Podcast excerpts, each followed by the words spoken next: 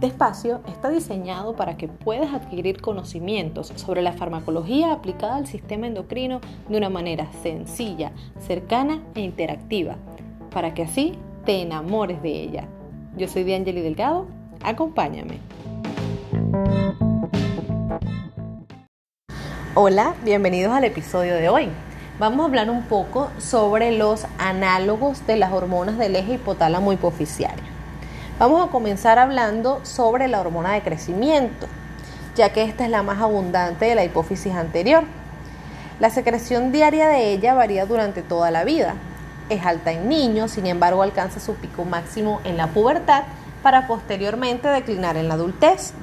Se secreta de forma intermitente a lo largo del día con un máximo durante las noches es regulada por el factor 1 de crecimiento parecido a la insulina y también lo hacen la somatostatina y la grelina. En cuanto a los efectos fisiológicos que esta causa, pues estimula el crecimiento longitudinal de los huesos, también actúa en el aumento de la densidad ósea, en el incremento de la masa muscular y además también actúa sobre los adipocitos y hepatocitos estimulando la gluconeogénesis el mecanismo de acción de ella. Pues esta eh, hormona media sus efectos o sus efectos se van a mostrar debido a las interacciones de ella con sus receptores específicos, cuáles son los receptores de hormona de crecimiento. Estos son receptores de superficie ampliamente distribuidos en el organismo y son miembros de la superfamilia de receptores de citocinas. La activación de este receptor se realiza al unirse una molécula de hormona de crecimiento a dos moléculas receptoras idénticas, formando así un dímero receptor ocupado por ligando. Este dímero receptor no posee actividad de sinasa de tirosina intrínseca, pero sí proporciona sitios de atrancamiento para las, las moléculas HAC2, específicamente dos moléculas de esta. La yuxtaposición de estas dos moléculas de HAX2 conduce a la fosforilación y transautoactivación del HAC2, pues causando así una fosforilación tirosínica de proteínas citoplasmáticas que median fenómenos de señalamiento corriente abajo. En cuanto a la hormona de crecimiento, pueden presentarse dos patologías o dos síndromes. Tenemos el déficit de hormona de crecimiento, y el exceso de la hormona de crecimiento. Em, en cuanto al déficit, este tratamiento se utiliza para la restitución en niños con deficiencia, bien sea congénita o adquirida. Estos fármacos, o en este caso vamos a dividir los fármacos en dos grupos. Tenemos las somatropinas, las cuales son múltiples preparados de hormonas de crecimiento cuyas secuencias son iguales a la, de la hormona de crecimiento natural, y el somatren, el cual es un derivado de hormona de crecimiento con una metionina adicional en la terminal amina.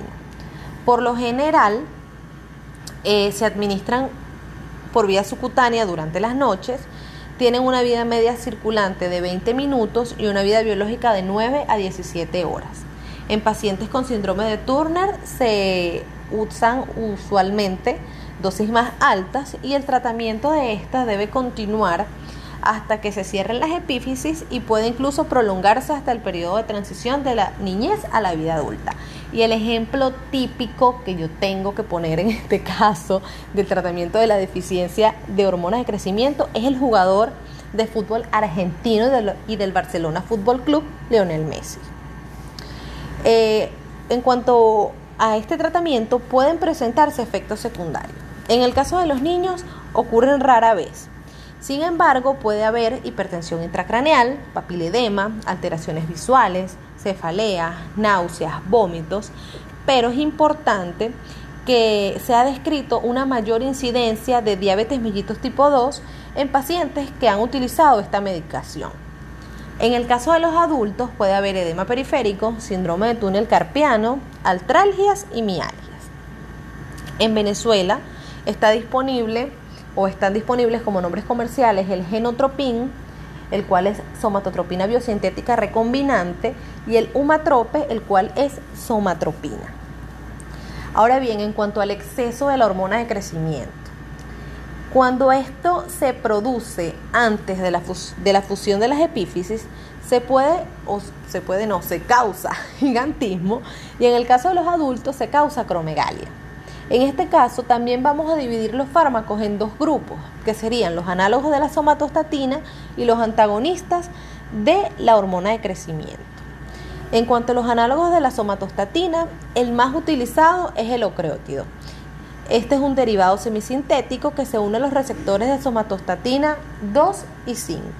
Se administra por vía subcutánea tres veces al día y tiene una bioactividad de 100%.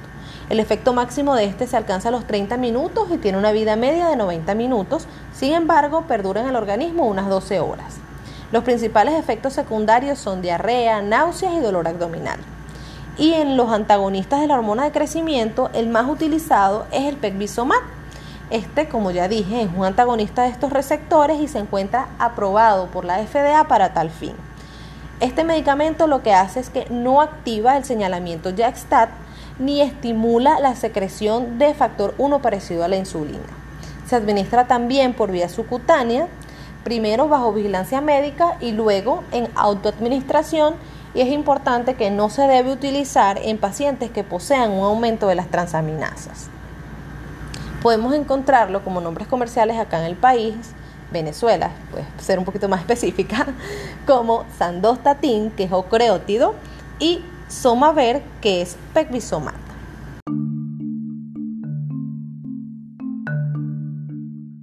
William Osler dijo, el buen médico trata la enfermedad, el gran médico trata al paciente que tiene la enfermedad.